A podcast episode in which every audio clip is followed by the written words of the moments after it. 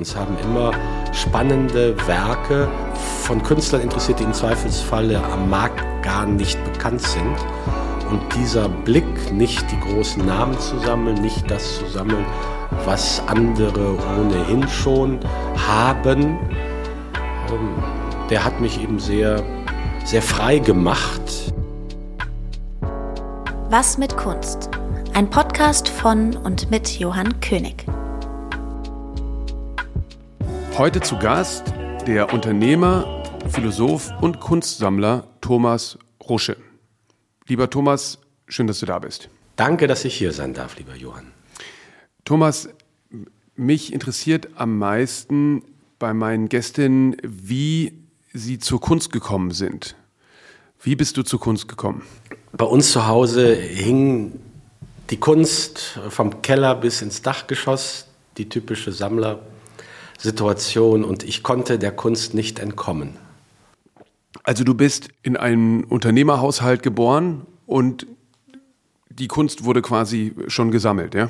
Seit Generationen. Wir leben nicht äh, weit der holländischen Grenze im Münsterland. Im 17. Jahrhundert war das ein großer Kulturraum. Die Rembrandt, Rubens und Van Dyck sind vermutlich jedem bekannt. Diese großen alten Meister hatten Tausende von Schülern und es war eine Blütezeit der Kultur und meine Münsterländer Künstler werden da auch zugezählt. Und das war der Geist, in dem ich groß geworden bin. Alte Meister quasi aus der Heimat. Das hing bei uns zu Hause an den Wänden. Und mich hat dieser ganze Kunstbetrieb immer fasziniert, vermutlich weil mein Vater in seinem weißen Porsche 911 dahin fuhr. Und da hatte ich auch als Kind Bock drauf einzusteigen. Und dann sind wir zu den Ausstellungen, den Versteigerungen, den Messen und den Galeristen gefahren. Und dein äh, Vater hat ein Textilunternehmen geführt, oder?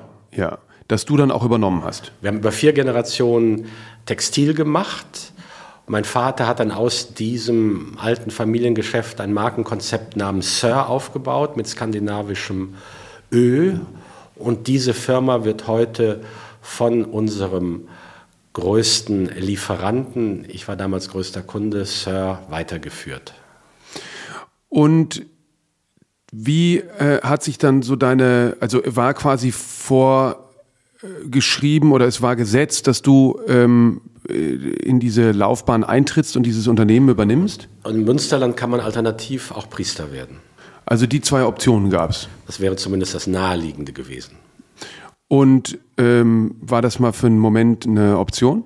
Ich war sieben Jahre lang bei den Jesuiten auf der Schule und die haben sich Mühe gegeben, aus mir einen guten äh, Jesuiten, ähm, Novizen zu machen. Aber ein entscheidender Mensch in meinem Leben hat mir mal gesagt, Thomas, es geht nicht darum, ob du Priester wirst oder nicht, sondern ob du glaubst oder nicht. Und wenn du glaubst, dann wirst du durch den Glauben durchs Leben geführt. Und für diesen Rat bin ich sehr dankbar. Äh, der Pater Mennekes ähm, war hier auch schon zu Gast, der äh, Kunstausstellungen in äh, Kirchen gemacht hat und sehr früh damit angefangen hat. Welche Verbindung gibt es zwischen Kunst und Kirche? Und es gibt ja ähm, die Bärbel Gresslin, ähm, sehr renommierte Galeristin, die ihre Galerie in Frankfurt hat, die hat mir vor vielen Jahren mal gesagt, sie glaubt, dass ähm, Städte, die katholisch geprägt sind, wie ähm, Köln zum Beispiel, dem sehr viel mehr Kunstsammlerinnen und Sammler produzieren als protestantische ähm, Städte wie Frankfurt oder äh, Berlin. Also zunächst einmal äh, war die Kirche über viele Jahrhunderte der größte Auftraggeber für die Kunst. Die ganze italienische Renaissance-Malerei, wie wir sie kennen, würde es ohne die Kardinäle, die diese Bilder geliebt und gefördert haben, nicht geben. Die Reformation hat Kirchen sauber geputzt, von der Kunst entlernt, entleert, von der Kunst entleert. Bildersturm ist hier äh, der Fachbegriff. Insofern kann ich mir vorstellen, dass da was dran ist. Vielleicht auch das barocke Lebensgefühl, das man den Katholiken nachsagt, die das Geld nicht nur verdienen, um es gleich wieder ausschließlich in die Firma zu stecken, sondern damit auch das gute Leben zu finanzieren. Und dazu gehört eben auch die Kunst. Zurückkommend auf meine Niederländer, da war nun Reformation, Bildersturm. Es gab auch keinen Adel mehr, der war abgeschafft. Das heißt, die wichtigsten, die wichtigsten Innovations- und Auftragsgeber, Kirche und Adel waren weggefallen. Und meine alten Holländer haben den Kopf nicht in den Sand gesteckt, sondern sich ganz kreativ auf den Alltag, auf das, was sie sahen, was sie erlebt haben, ausgerichtet. Das Stillleben entstand, die Landschaft entstand vorher nur so Hintergrund von historischen, biblischen Szenen. Und diese Innovationskraft von Kunst, das hat mich dann als Jugendlicher fasziniert, als ich auf einmal verstand, was wir da zu Hause hatten, welcher Innovationstreiber Kunst ist. Und da war ähm, katholische Kirche über Jahrhunderte ein interessanter Treiber. Und hast du dann, ähm, erzähl mal, wie war sozusagen der, der Werdegang? Bist du sofort äh, in die Firma eingestiegen und hast dann gleich quasi auch anknüpfend an die Familiensammlung diese weiter ergänzt? Also zunächst, was die Firma angeht, ich habe natürlich, ähm, wie man das so macht, ordentlich studiert. Aber mein Vater, der nicht mal einen Hauptschulabschluss hatte, weil er nach dem Kriege spürte, jetzt muss ich in die Firma gehen, sonst wird das nichts mit dem alten Vorkriegsdenken, äh, mein Vater, als der erkannte, so mit 13, 14 Jahren, mein Sohn kann besser Briefe schreiben als ich selber, war ich auf einmal mittendrin in diesem, in diesem ganzen Organisieren und Planen. Ähm, und die intensive Auseinandersetzung mit der Mode zum einen und mit der Kunst zum anderen, die hat mich während der Jugendzeit, wo man sich ja üblicherweise von dem verabschiedet, was man zu Hause so aufgebürdet bekommt, die Jugendzeit, die habe ich ähm, vielleicht gut zu Hause überstehen können, weil ich mit zwölf Jahren aufs Internat musste. Mein Vater fand den zweiten blauen Brief, den ersten hatte meine Mutter noch versteckt und dann war ich auch mal bei den Jesuiten, konnte aber jedes Wochenende zu Hause machen, was ich wollte, aber ich wollte eigentlich gar nichts anderes machen, als im Elternhaus gelebt wurde, nämlich Kunst, Mode und über Religion, Philosophie nachdenken. Und in der Woche war ich mit meinen Jungs äh, auf dem Internat und hatte mein pubertierendes Leben. Und das war, glaube ich, eine gute Balance. Deshalb habe ich mit zu Hause nie gebrochen. Und bin bis heute eigentlich für diese beiden Pole meiner Jugendzeit sehr dankbar. Elternhaus zum einen, Jesuiten zum anderen. Und du bist dann aber sofort in die Firma eingestiegen nach dem Abitur und hast. Nee, ich habe dann, wie gesagt, ich habe studiert, genau, aber ja. ich war immer mit dabei und hatte dann auch schnell so meinen Assistenten Posten in der Firma war, glaube ich, zu der Zeit der häufigste Nachtzugfahrer von Bern. Ich habe in der Nachbarstadt Fribourg BWL und Philosophie studiert. Nachtzugfahrer von Bern nach Dortmund, um nach Hause zu kommen. Also hin und her gefahren, hier Firma und da Uni. Und hast sofort dann operativ Verantwortung übernommen? Und dann ähm, mit den Erträgen weiter Kunst gesammelt. Das war für mich ein sehr schönes Erleben, dass ich das, was ich an der Uni hörte, dann eben gleich auch im praktischen Feld anwenden konnte. Aktionsforschung ist da das Stichwort. Und wir haben in der Tat, wie du es beschreibst, das Geld, was wir nicht für die Expansion der Firma brauchten, haben wir in die Kunst gesteckt. Wir haben immer recht einfach gelebt. Ein holländischer Sammlerfreund meines Vaters sagte mal, ja, wir Kunstsammler essen keine Butter, sondern Margarine, um das Geld für die Kunst zu sparen. Und in diesem Geist und Lebensgefühl bin ich groß geworden. Weil ich erinnere mich, als ich 2002 in Berlin die Galerie aufgemacht habe, warst du einer der wenigen Berliner Sammler. Es war wirklich ja an einer Hand abzuzählen, wer irgendwie aktiv zeitgenössische Kunst gekauft hat damals. Und hast eben sehr eklektisch ähm, alte Meister gesammelt, aber eben auch äh, junge zeitgenössische Kunst. Und ich erinnere mich, du hattest dann, ich glaube, es gab so eine Art Schwerpunkt wie Alchemie. Zumindest hattest du so eine Arbeit von Alicia Quade, äh, wo es um die Transformation von Kohle zu Gold ging. Und ich erinnere mich an Neo Rauch, Martin Eder, also zwischen konzeptueller äh, Alchemiebezüge zu ähm, figurativer Malerei? Ich glaube, es gab so unterschiedliche Sammlungsstränge, oder? Zunächst einmal der figurative Blick ergibt sich durch die Altmeistersammlung. Wenn du damit groß geworden bist, dann landest du eben schnell bei den Leipzigern. Mein Vater hat dann das fehlende Abitur durch die tägliche FAZ-Lektüre versucht nachzuholen und da beherrschte Eduard Boucan das Feuilleton und sang einmal im Quartal das hohe Lied auf Tübke. Und mein Vater sagt immer, wenn wir mal ein zeitgenössisches Bild kaufen, dann wird das ein Tübke sein. So bin ich dann sehr früh nach Leipzig gefahren und natürlich auf Neo Rauch und seine Schüler und seine Vorfahren gestoßen und das hat mich lange ähm, verfolgt und irgendwann, das habe ich ganz wesentlich Katja Blomberg zu verdanken, die hier in Berlin ja viele Jahre in großartiger Weise das Haus am Waldsee äh, geleitet hat. Irgendwann habe ich verstanden, zeitgenössische Kunst ist eben mehr als das Figurative, kam dann mit Via Lewandowski und hat bei uns zu Hause hier in Berlin was abgeschmiert. Und dieses abgeschmierte Kunstwerk von Wir hat mir den Blick geweitet auf Abstraktes, auf Konzeptionelles. Und da ich ständig unterwegs war mit meinem roten Fahrrad von Atelier zu Atelier, von Galerie zu Galerie, bin ich dann auch sehr früh äh, bei Alicia Quade äh, gelandet. Da kannte sie kaum einer und habe ihre Weise, die Welt äh, wahrzunehmen und ihren Blick auf die Wahrheiten dieser Welt künstlerisch auszudrücken, als einzigartig empfunden. Das heißt, du hast schon immer, also äh, vielleicht nochmal für die, die ihn nicht kennen, Via Lewandowski ist ein konzeptueller Maler, der äh, eine sehr bekannte Arbeit hat, dann drückt er Farbe auf, aus der Tube auf die Leinwand und drückt dann die Leinwand gegen die Wand. die Wand. und verteilt diese auf der Wand äh, und macht so eine In-situ- ein abstraktes In-situ-Bild. Äh, genau was so. passiert dann mit der Leinwand? Das hängt dann daneben, ne? Die hängt dann sogar darunter, als wäre äh, gerade dieser Abschmierprozess passiert. Und diese Position, du hast dich vor allem also auf ganz junge Positionen konzentriert oder eben schon äh, alte Meister? Ich habe dann die alten Meister weitergesammelt, aber da waren wir relativ komplett. Es gab, glaube ich, keine weitere Sammlung, wo die niederländische Malerei, die ja auch das heutige Belgien umfasst, damit das Katholische, damit die Spannung zwischen reformierten Holländern und katholischen Belgiern.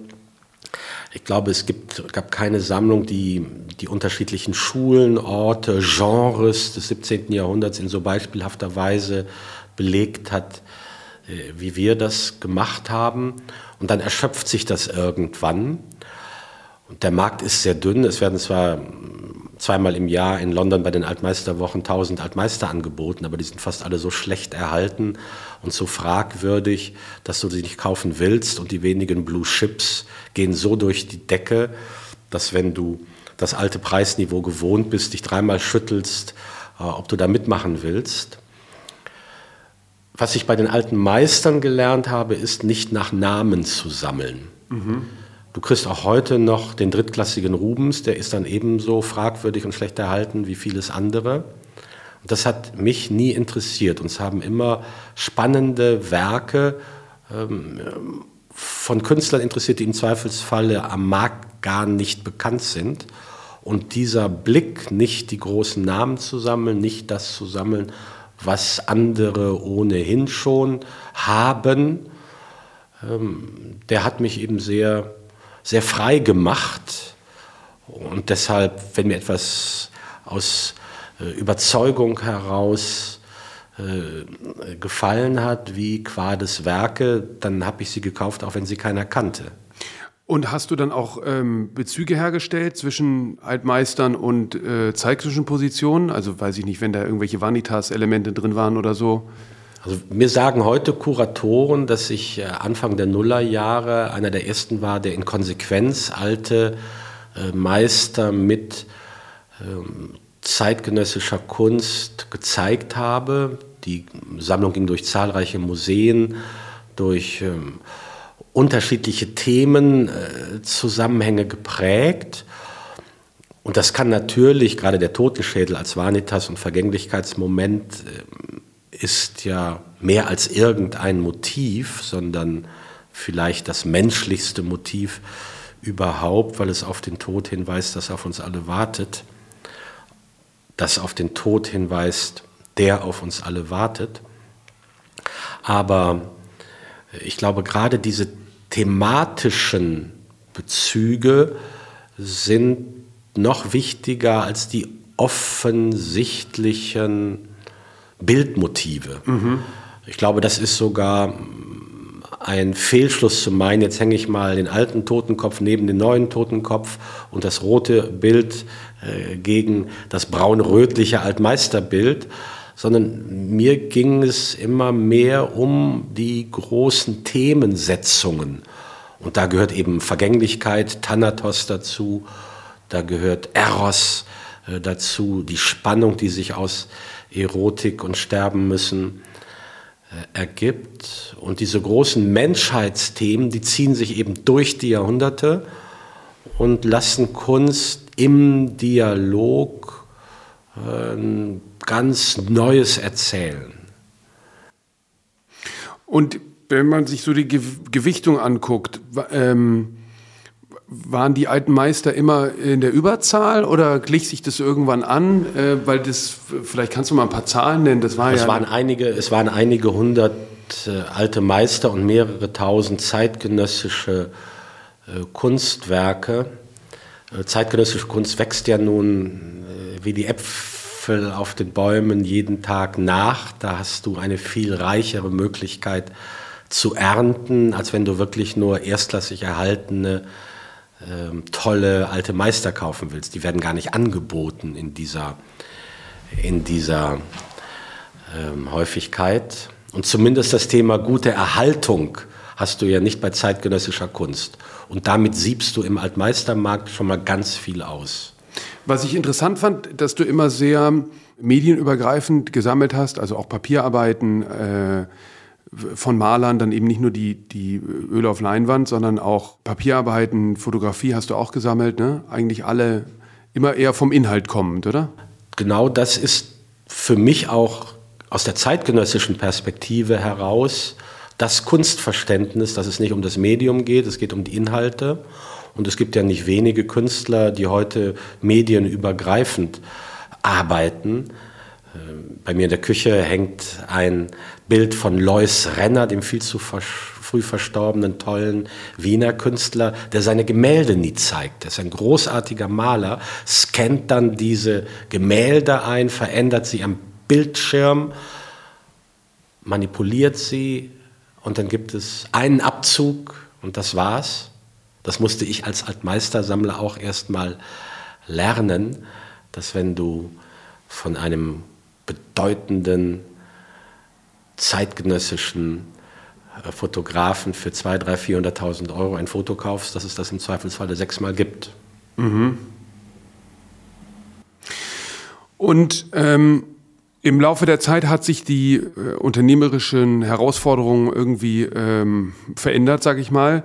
Und äh, das über viele Generationen geführte Familienunternehmen ist in Schieflage geraten. Also manche, die mich besser kennen, meinen, ich hätte mich zu sehr um die Kunst gekümmert und zu wenig um die Firma. Objektiv betrachtet hat der Mode äh, Mann von gestern äh, mit seiner Klamotte von gestern, nämlich der englische Gentleman mit Anzug, Hemd und Krawatte, der hat ausgedient und das war unser Konzept, das war das Konzept, für das ich 30 Jahre lang gearbeitet habe, Breviere geschrieben, zu welchem Anlass sieht der Mann sich wie an. Ich hätte mir vor 30 Jahren nie vorstellen können, dass ich zu dem bedeutenden Johann König komme, um einen Podcast äh, zu führen. Und ich sitze hier im Blazer ohne Krawatte und dann auch noch mit löchriger Jeans und ohne Strümpfe dieses Kleidungsbild, mit dem wir Jahrzehnte Erfolg hatten und das mich sehr geprägt hat, das ist mit der Auflösung des bürgerlichen Milieus à fond perdu. Das betrifft übrigens auch die äh, die Nachfrage nach diesen alten Meistern. Früher hing ein solcher Niederländer neben der gotischen Sichelmadonna, hing der selbst bei den Ludwigs in der allerersten Phase mhm. äh, zu Hause. Das bürgerliche Milieu verflüchtigte sich. Und das zweite Thema ist, dass wir uns nicht intensiv genug mit der Digitalisierung äh, befasst haben. Wir haben uns mit der Digitalisierung befasst, wir haben Millionen Umsätze über äh, Onlinehandel gemacht. Aber im textilen Bereich ist es nicht einfach, damit Geld zu verdienen, weil die Menschen bis zur Hälfte zurücksenden von dem, was sie bestellen. Frauen bestellen in Größe 34, 36, vielleicht auch noch 38 und schicken entweder alles zurück und behalten vielleicht mal ein Teil.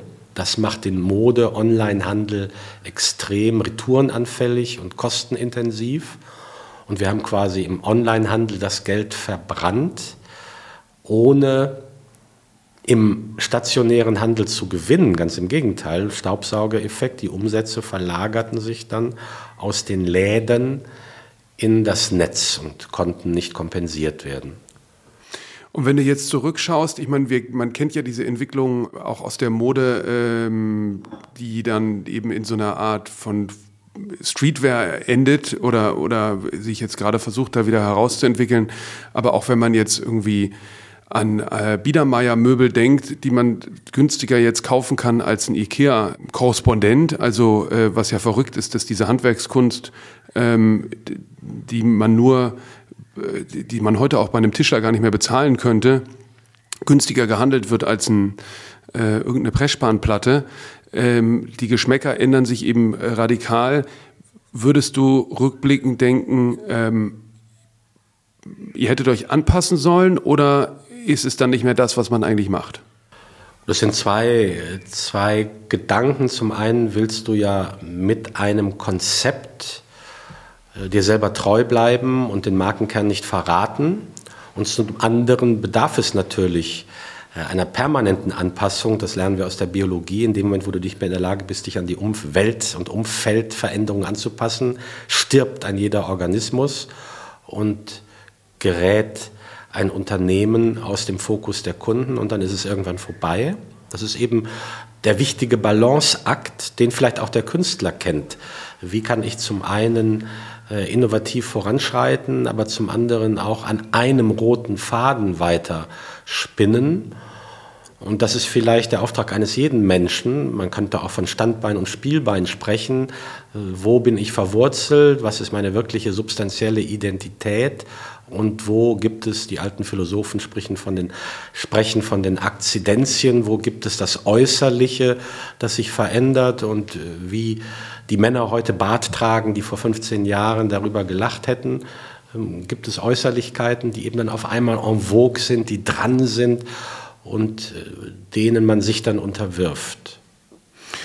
Und jetzt war es so, dass du oder ihr im Familienverbund euch entschieden habt, die, wenn ich das richtig äh, ähm, sozusagen aus der Ferne beobachtet habe, die Sammlung zu veräußern, um mehr und weiter in die Firma zu investieren, um die Wende ähm, zu schaffen, oder? Es gab einen finanziellen Druck, den die finanzierenden Banken aufgebaut hatten. Damit hatte ich gerechnet, aber nicht mit der Kurzfristigkeit innerhalb von ähm, zwei Wochen zuzusagen, dass ich einen höheren Millionenbetrag einschieße. Und da ich das Geld immer in die Kunst gegeben hatte und nicht auf irgendeinem Konto oder in irgendeinem Aktiendepot, das ich diskret und anonym hätte verkaufen können, blieb eben nur die Kunst. Und dann habe ich mich entschlossen, von heute auf morgen zu sagen, ich mache den radikalen Schnitt. Ich hatte mich lange gefragt, kann man so vielleicht nach dem Motto, das Beste behält man, das Gute ins Töpfchen, das andere ins Tröpfchen da. Ich dachte, nee, erstens ist das marketingmäßig total unklug, wenn hinter eine Sammlung verkauft wird nach dem Motto, das Beste behält er. Und zum Zweiten hat sich auch bei den Auktionsergebnissen gezeigt, dass das teilweise total gegenläufig zu meiner Einschätzung war. Tust dich bei einer Auktion vorher sehr schwer zu erkennen, was bringt wie viel. Es war also klug und richtig. Dann brauchte ich ja das Geld gleich sofort. Und äh, im Gegensatz zu den großen Sotheby's und Christie's, die ja angeschlossene Geldhäuser haben, wo es üblich ist, dass du dann große Summen als Vorkasse ausgezahlt bekommst, ist das in Deutschland bei den Auktionshäusern ähm, nicht sehr ausgeprägt. Und da ragt Van Hamm heraus, Van Hamm das Auktionshaus in Köln, mit dem wir uns dann äh, verständigt haben. Die waren innerhalb von zwei, drei Tagen in der Lage, einen solchen siebenstelligen äh, Betrag als Vorkasse zu stemmen. Und das in einer sehr vertrauensvollen Weise. Bei Sotheby's und Christie's hast du da eher wie bei einer normalen Bank äh, wochenlange Kreditgespräche zu führen. Da bin ich dem Hause Van Hamm, wie auch bezüglich vieler anderer Dinge in ihrer Professionalität, sehr zu Dank verpflichtet. Und mit diesem Entschluss von heute auf morgen, mich von allem zu trennen, mit dieser Vorkasse war ich dann einmal die juristischen Sorgen in einem ersten Schritt los. Und wir haben dann wesentlich in das investieren wollen, wo wir glaubten, Schwächen zu haben, nämlich im digitalen Bereich. Dann kam die Corona-Krise und das war dann für uns so ähnlich, als wenn ein äh, Patient ohnehin schon auf der Krankenstation liegt und dann wird nochmal Blut abgelassen und er wird dann irgendwann auf Intensiv überwiesen. Das hat uns total zur Unzeit getroffen. Corona heißt eben, du schließt den Laden und hast eben extreme Umsatz- und Frequenzverluste. Und dann waren wir sehr froh, dass Van Laak, dieser wichtige Kunde von uns, äh, der in der äh, Pandemie, weil sie sehr stark auf Healthcare gesetzt haben, ähm, in Liquidität schwamm, wenn ich das so sagen darf, äh, dass die das ähm, weitergeführt haben. Heute gibt es eben dieses Unternehmen Sir weiterhin. Die Arbeitsplätze sind erhalten worden und ohne diesen Kunstverkauf und das Investieren dieses Geldes in die Firma wäre sie gar nicht verkaufsfähig gewesen. Dann gäbe es sie heute nicht mehr. Und das ist so ein bisschen, auch wenn ich natürlich hinterher traure, äh, wie bei eigenen Kindern. Da trauert man ja auch hinterher, wenn sie das Haus verlassen. Aber ich spüre immer noch so ein, ein babyhaftes Verhältnis zu Sir. Sir ist mein Baby, aber es hat jetzt das Haus verlassen und ich freue mich, dass es gut weitergeht. Das heißt, die, ihr, ihr habt dann in die Digitalisierung investiert, aber zu spät, als dass man diesen Digitalisierungshype im, im, im Lockdown noch hätte mitnehmen können. Ja, zumal eben Digitalisierung, ich habe es eben anhand der hohen Rück Lauf- und Retourenquoten besprochen. In Digitalisierung investieren heißt für die Unternehmen nicht, äh, dass dieses Invest morgen Erträge bringt, sondern du investierst in Marktanteile und bist sogar bereit, ähm, relativ heftige Verlustphasen in Kauf zu nehmen, um diese Marktanteile, die dir dann übermorgen hoffentlich im Wettbewerbskampf die Möglichkeit geben, dich zu behaupten, um diese Marktanteile zu sichern. Und einen solchen Kraftakt kann eben ein geschwächtes Unternehmen, was dann durch die Corona-Krise auch im Tagesgeschäft Liquiditätsentzug hat, weil die Läden geschlossen ist, nicht stemmen und nicht leisten. Wir haben es zumindest nicht vermocht. Ihr wart ja stark an Flughäfen und äh, äh also wir hatten neben, viel ja, Verkehr ist. Ne? Wir hatten neben den großen Städten hatten wir zwei Spezialitäten. Einmal die Flughäfen und besonders viel Freude macht bis heute ähm, der Ferienladen mhm. auf Sylt, in Oberstdorf, Norderney, Garmisch-Partenkirchen, wo die Kunden sehr viel entspannter und im Zweifelsfalle paarweise äh, shoppen gehen. In Deutschland regnet es ja ab und zu mal im Urlaub. Und was soll man sonst machen am Strand? Man geht dann shoppen. Aber interessant, dass Van Laak äh, auch ja ähm, verkauft wurde und da aber auch eine große Sammler-Unternehmer-Identitäten hinterstehen, ne? mit der Sammlung Hoffmann. Also Hoffmann kam über Jahrzehnte zu uns nach Oelde an den Stammsitz und hat uns Hemden verkauft. Und es hat ähm, im Laufe der Jahrzehnte niemanden gegeben, der so viele Millionen in die Van Laak-Kasse gespült hat wie Sir. Und es war immer wieder auch ein intensives Austauschen zwischen Rolf Hoffmann und meinem Vater. Ich habe das dann als Kind und Jugendlicher am Rande äh, verfolgt. Mein Vater, der Altmeistersammler, Rolf Hoffmann, die zeitgenössische Kunst. Das war schön, intensiv und befruchtend. Weil für die, ähm, die es nicht wissen, die Sammlung Hoffmann und eben Rolf und Erika Hoffmann waren äh, ein weiteres äh, Sammlerpaar, das aus dem Rheinland nach Berlin kam und hier eben für auch meine äh, anfängliche Existenz äh, große Verantwortung getragen haben. Erzähl noch mal über diesen äh, Prozess, beziehungsweise ich als Unternehmer frage mich, hättest du nicht auch sagen können, okay, ich versuche sozusagen die lebenserhaltenden Maßnahmen ähm, am Unternehmen äh, einzustellen und rette die Sammlung? Oder war es sozusagen eine Verkettung und man, man glaubt ans Unternehmen, man gibt alles und die, die Wette geht nicht auf? Gut, dass es da ähm, gewisse Verkettungen gibt, ähm, das ist klar. Aber für mich war genauso klar, wir haben 300 Mitarbeiter ähm, gehabt, dass ich jetzt nicht um der Kunst willen die mir ganz wesentlich auch über die Firma ermöglicht wurde, dass ich nicht um der Kunst willen äh, die Arbeitsplätze gefährde, sondern alles tun muss, um das, was meine Vorfahren mit aufgebaut haben, wo ich mein Leben reingesteckt habe, äh, das weiterzuführen. Und auch wenn es mehr ist als ein weinendes Auge, dass mir heute ähm, die Firma nicht mehr gehört. Das lachende Auge ist eben, es geht weiter mit dieser Firma, mit diesem Konzept, mit dieser ähm, Weise, Kleidungskultur in die Zukunft zu tragen. Auch wenn die Kleidungskultur von heute eben nicht mehr so aussieht, wie ich es vor Jahrzehnten geprägt und mit Schlips und Kragen eben beschrieben habe. Also diese Alternative habe ich vielleicht erwogen, aber nie ernsthaft.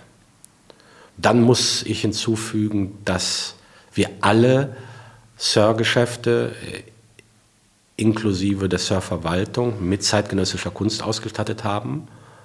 Da hingen mehr als 1000 ähm, Kunstwerke und das war nicht nur Teil des Auftritts. Innovation in der Mode und in der Kunst sind ja ganz wichtige Momente, die sich gegenseitig stärken, sondern das war natürlich auch rein legal. Du sprichst in der Bilanz dann von nicht betriebsnotwendigem Vermögen. Ähm, eine klare Ansage. Wenn du ein Unternehmen in die Zukunft führen willst, Liquiditätsbrauchst, dann veräußerst du, bist sogar angewiesen, äh, erstmal das nicht betriebsnotwendige Vermögen. Ah, das war, ein, ähm, war quasi eine Firmensammlung. Das war sowohl eine private mhm. als auch eine Firmensammlung. Die Dinge, okay, die ich privat hatte, hatte ich privat erworben. Die Dinge, die in der Firma hingen, eben über die Firma.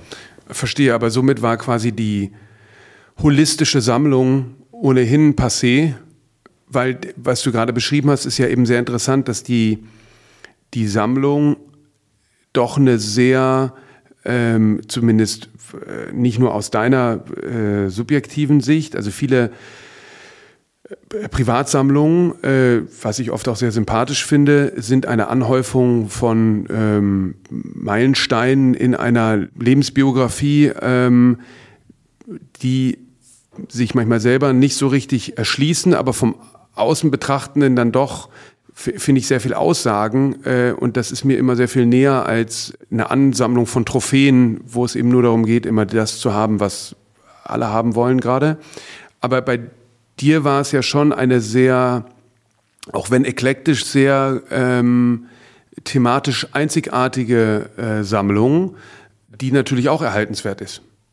Aber das ist der Lauf der Dinge es gibt nur wenige Sammlungen, die sich über Generationen und äh, gar Jahrhunderte, man denke an die fürstliche Sammlung Liechtenstein, aber die kannst du eben an der Hand abzählen. Das Normale ist eben Werden und Vergehen, die Achterbahn des Lebens, die drei Ds des Divorce und Death, das Ding an den Markt gespült werden.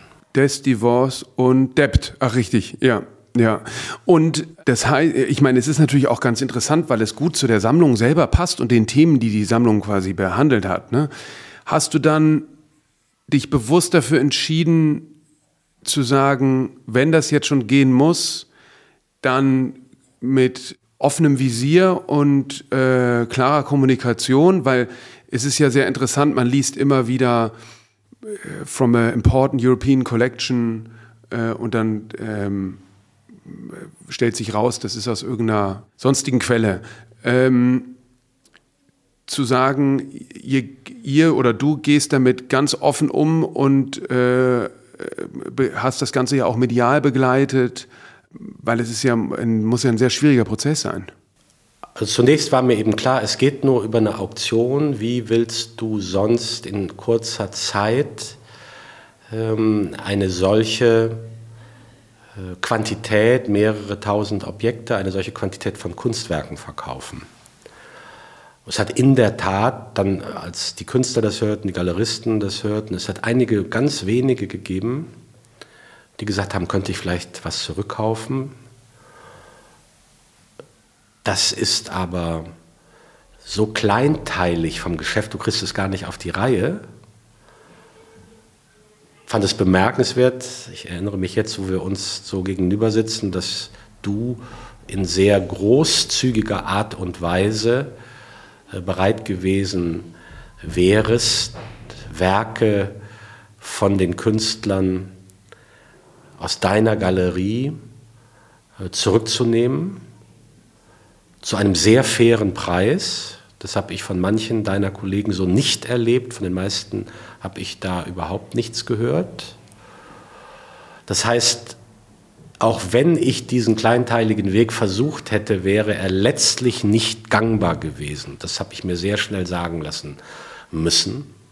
Klar, ich kann mich gar nicht daran erinnern. Aber das ist, ähm, ich denke immer, wenn mir die Sachen nichts wert sind, die ich verkaufe, wem sollen sie dann was wert sein? Genau so. Und das habe ich in, in, einer sehr honorigen Art und Weise äh, bei dir erlebt. Denn man kann ja auch ein, ein solches Schicksalsmoment des Sammlers versuchen, als Galerist auszunutzen und bietet dann irgendwelche, irgendwelche unverschämten äh, Preise, die weit unter dem liegen, was ursprünglich mal bezahlt wurde. Genau das hast du nicht gemacht. Na, ich habe auf alle Fälle ein paar Sachen dann in der Auktion gekauft. Danke ähm, Weischer und Quade und ich glaube auch was von Martin Eder, auch wenn der nicht äh, zu dem Zeitpunkt bei uns war, äh, habe auf alle Fälle weniger bezahlt, als ich zu dem Zeitpunkt verlangt hätte, aber bei Quade auf alle Fälle mehr, als du gezahlt hast, wobei du es auch, glaube ich, damals nicht bei mir gekauft hattest, zumindest den Teil, den ich da gekauft habe. Aber warst du denn mit dem Ergebnis beziehungsweise du hast beim Kauf wahrscheinlich weniger das Merkantile im Blick gehabt, als viele das heute tun. Also ich habe mich bei dem Kauf der zeitgenössischen Sammlung nie mit der Frage auseinandergesetzt, oh je, was passiert nun, wenn du das verkaufen musst. Ja. Es war bei mir kein Treiber. Wenn ich heute Sammlern, die mich fragen, Thomas Rusche, du hast so viel erlebt als Kunstsammler, so viel gekauft und so viel verkauft. Äh, wenn sie mich fragen, was empfiehlst du mir? Und wir in einem ersten Gespräch die Sammlungsintentionen ähm, abchecken, dann kann ich nur betonen, wenn du dein Geld wiedersehen willst, dann kaufe keine junge, frische Kunst aus den Ateliers der jungen, unbekannten Künstler, denn finanziell ist das ein Roulette-Spiel. Wenn du eine gewisse Investitionssicherheit haben willst, dann warte, welcher Künstler äh, bei guten Galerien landet, erste Ausstellungserfolge hat, also auf der äh, Startrampe äh, steht und vielleicht auch schon in die Umlaufbahn geschossen wurde. Das habe ich mir damals, was ich heute Sammlerkollegen empfehle, das habe ich mir damals nicht gesagt und habe es auch bewusst gewollt. Ich habe ganz bewusst diese jungen Künstler unterstützen wollen und habe immer betont, wenn es in Gesprächen um Künstlerförderung ging, die beste Weise, einen Künstler zu fördern, ist, seine Werke äh, zu kaufen, damit er am Monatsende seine Miete bezahlen kann. Den Hut des Investors habe ich nie aufgehabt.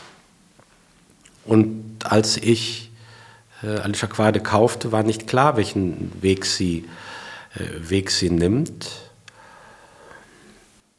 Ja, aber du hast ja auch viele andere gekauft, ne? Also ähm, eben Neo Rauch und ich glaube Peter Deuk hast du auch mal was gekauft, oder? Und das sind eben alles Künstler zu Zeiten, wo es noch möglich war, aber nie mit dem Investmentinteresse, wobei ich denjenigen, die mal unter Druck geraten und ihre Kunst verkaufen müssen, selbst dann, wenn es junge, ungefestigte Positionen sind, kann man bei einem guten Mix unterm Schnitt ordentlich abschneiden. Also ich bin da gut rausgekommen, weil eben dieses Mix stimmt. Ja. Und das ist dann die alte, die alte 80-20-Regel, dass du eben mit den 20 Prozent der spannendsten Positionen 80 Prozent der Erlöse äh, erzielst. Und so hat auch das jetzt funktioniert. Und es hat, glaube ich, auch funktioniert, weil wir mit Van Ham zweierlei gemacht haben. Einmal diese mediale Offensive, die du eben beschrieben hast. Ich war wirklich bereit, in die Bütt zu gehen. Hat keine Auktion gegeben, wo ich nicht persönlich durch die Vorbesichtigung geführt habe, wo wir Videos gedreht haben. Ich habe bei jedem Katalog, auch bei den über Dutzend Online-Auktionen, die wir gemacht haben, persönlich die Gemälde kommentiert, warum dieses Bild mir wichtig ist, jener Künstler für mich Bedeutung hat. Also ja, diese Medienoffensive, die Bereitschaft, sich nicht hinter dem ähm, Slogan Gentleman's Collection zu verstecken, sondern zu sagen, hier ist der Thomas Rusche, der erzählt euch auch offen, warum er verkaufen muss und warum er dies gekauft hat und jenes empfiehlt. Das war das eine. Und das zweite, worauf sich äh, Van Ham in bemerkenswerter Weise eingelassen hat, war eine erstklassige kunsthistorische Bearbeitung der Bilder, eine sehr aufwendige Dokumentation und Publikation mit äh, einer externen Kunsthistorikerin, Professor Theresa Bischof, die meine Sammlung vorher schon ausgestellt hatte, ähm, die da ganz viel Know-how reingesteckt hat.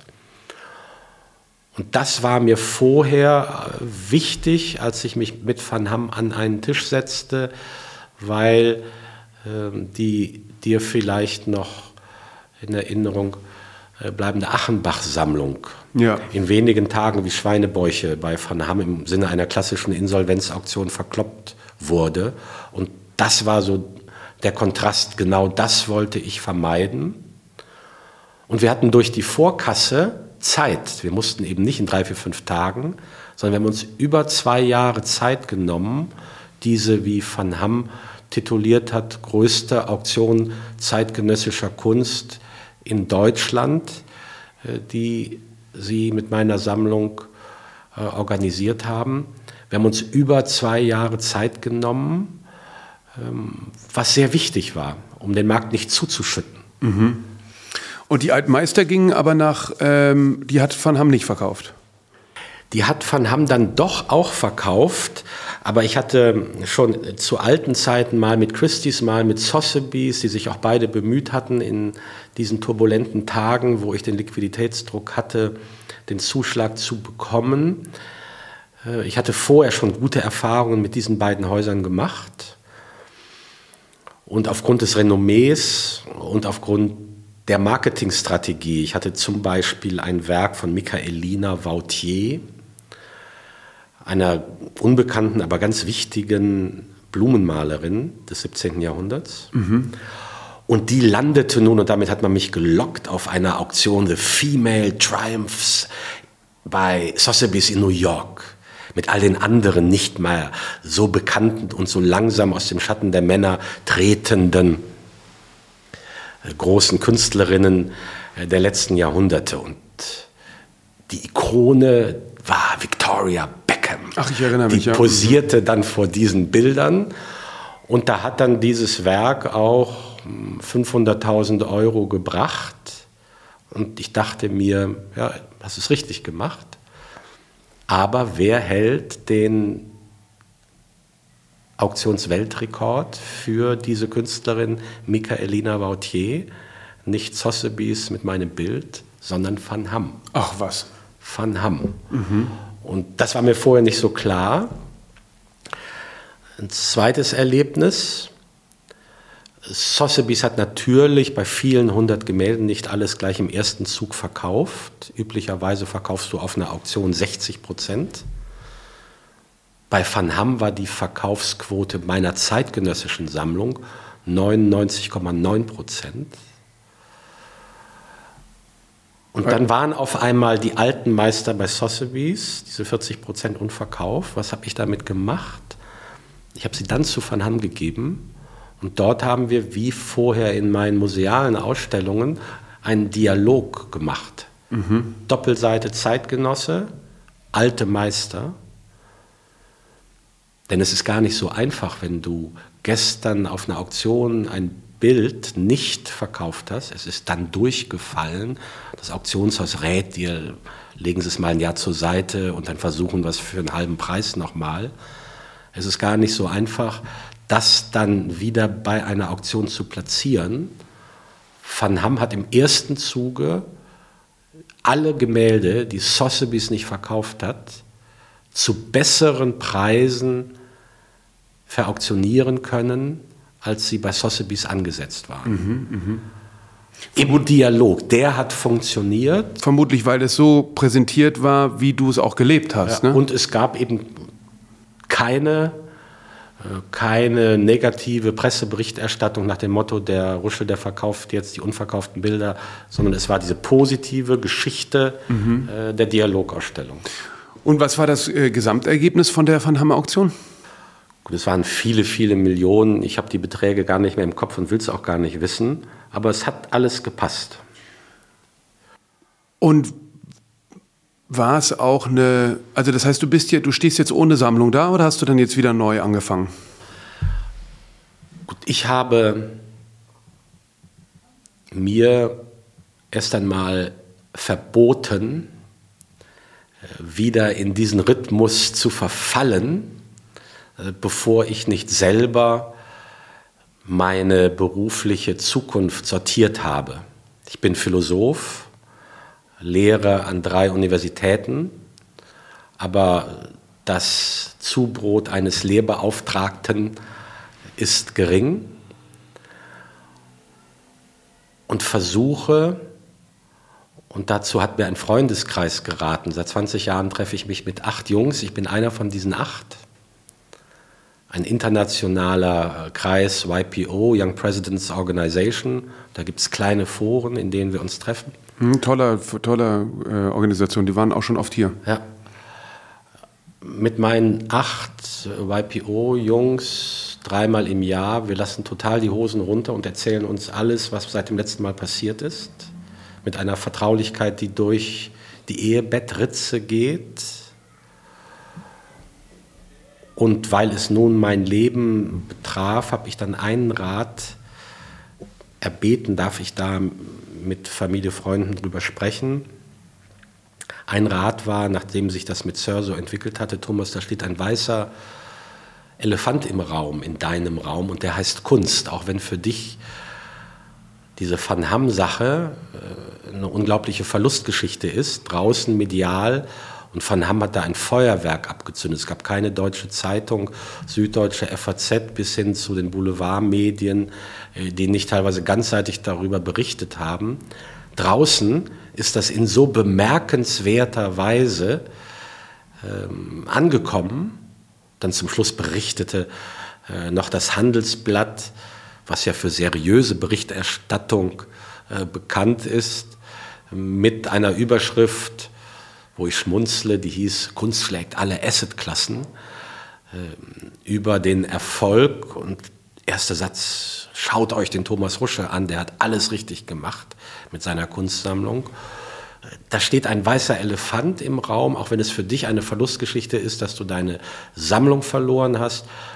Du hast ein Renommee draußen aufgebaut und damit solltest du wuchern. Und das mache ich heute mit großer Freude in meinen Berliner Räumen mit Menschen, die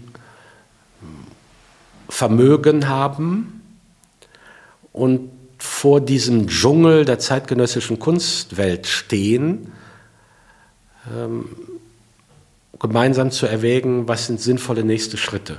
Mhm, das heißt, du berätst. Ich berate, ich verkaufe, ich kaufe an, auch nach dem Motto, hör mal zu, bevor du es äh, auf die Auktion gibst, wenn du es diskreter haben möchtest, Auktionshäuser drücken die Schätzpreise, um äh, zu einem Umsatz zu kommen, denn sie verdienen ja nur dann, äh, wenn es zu einer Veräußerung kommt. Gib es doch erstmal mir. Und wenn es nicht klappt, kannst du es immer noch zur Auktion geben. Dann habe ich äh, immer schon, auch mit meinem Vater vor vielen Jahrzehnten, Häuser eingerichtet, weil Kunden in die Sörgeschäfte kamen und sagten, so will ich auch wohnen. Mhm. Auf schwarz-weißem Marmor mit den von dir eben beschriebenen Möbeln, die ja jetzt wieder entkommen sind. Schau dir Soho House in Berlin an und vor allem in London. Frech gekrost, mhm. frech gekrost. Shabby Look ist auch so ein Aspekt, dass man wieder das Alte möchte, aber sich noch nicht richtig traut das wirklich Alte und Originale zu kaufen. Und was mich überrascht, aber so ist halt der Zeitgeist, kauft man dann lieber Pseudo-Vintage-Produkte als eine echte, originale Antiquität. Diesen Einrichtungsgedanken, den habe ich ganz früh mitbekommen und bin dann teilweise mit 20, 30, 40 Gemälden in eine solche Villa gegangen und hinterher hatten die Bilder ihren Platz und sie hatten einen guten Platz. Insofern habe ich auch kein Problem mit dem Sofa und dem Sofabild. Und das ist ja nicht die typische Dienstleistung eines Händlers. Mhm. Auch nicht das, was du in einem Auktionshaus bekommst. Da kaufst du auf der Messe ein Bild, da ersteigerst du ein Bild, kommst damit nach Hause, aber wo das jetzt äh, hin muss. Das heißt, es gibt Menschen, die mir sagen, Thomas, du hast mich bis gestern äh, angezogen, angekleidet, bitte richte mich heute ein. Und das sind wenige, selektive Kundenkontakte. Offen gestanden brauche ich meine Zeit für die Philosophie und will nicht irgendein Ladengeschäft von morgens bis abends ähm, bespielen. Es sind einige wenige selektierte, gute Kunden. Und da ist es, ich weiß nicht, wie du das machst. Rudi Lübcke sagte immer, ich sammle keine Kunst, ich sammle Geld, wenn er erklärte, warum er privat in Potsdam äh, vor weißen Wänden äh, sein Leben fristet. Wenn du so unterwegs bist, wie ich jetzt unterwegs bin, die Zeit ist dafür noch nicht reif, jetzt wieder eine neue Sammlung anzulegen. Zeit ist reif, anderen Menschen zu helfen, gute Sammlungen aufzubauen.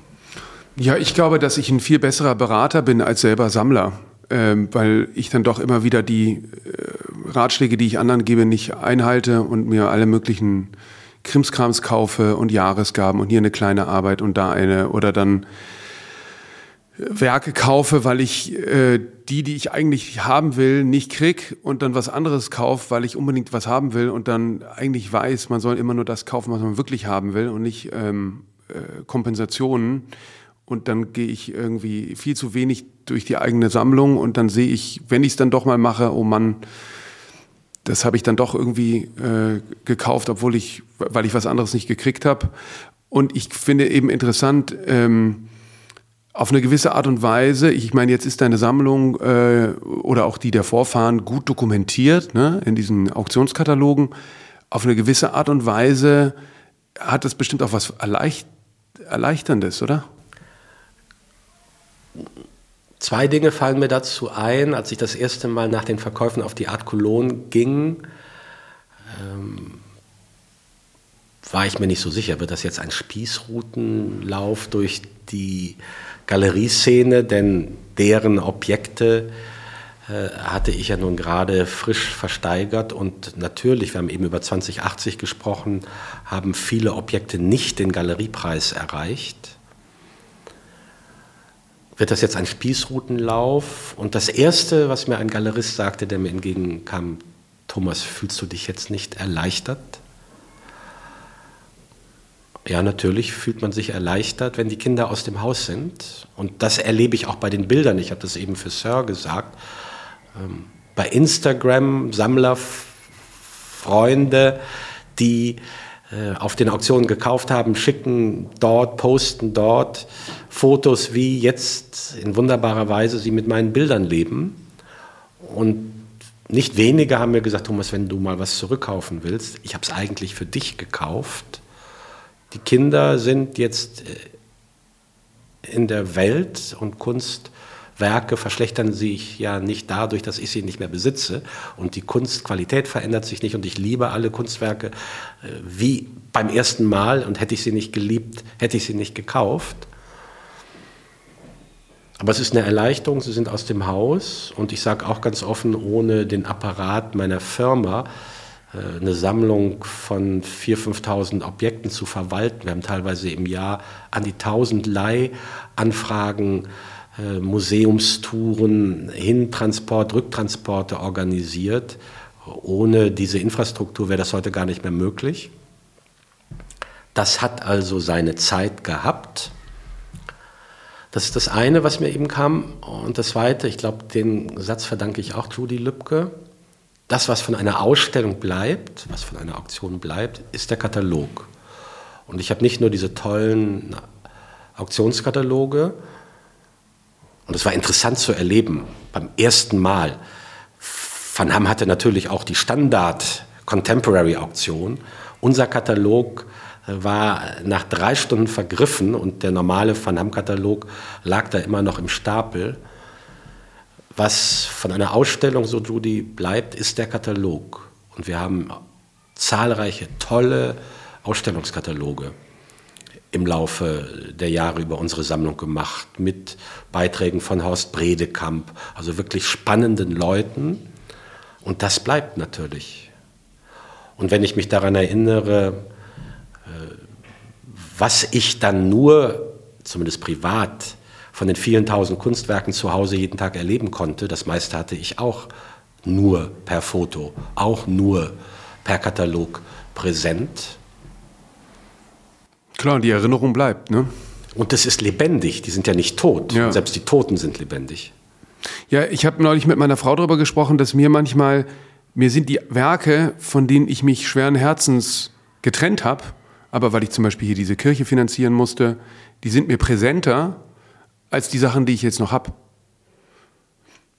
Also weil natürlich die Auseinandersetzung damit, gebe ich das jetzt ab, ist das das Richtige? Weil man wägt ja immer ab, ja? was einmal weg ist, kommt nicht zurück und Geld ist ersetzbar, aber natürlich auch nicht ähm, unbegrenzt. Habe ich eine andere, einen anderen Prozess mit diesen Werken hinter mir, ähm, als natürlich mit denen, die jetzt auch nicht zu Hause an der Wand hängen, sondern im Lager sind, ähm, weil sie zum Teil auch zu teuer sind oder so. Thomas, vielen Dank.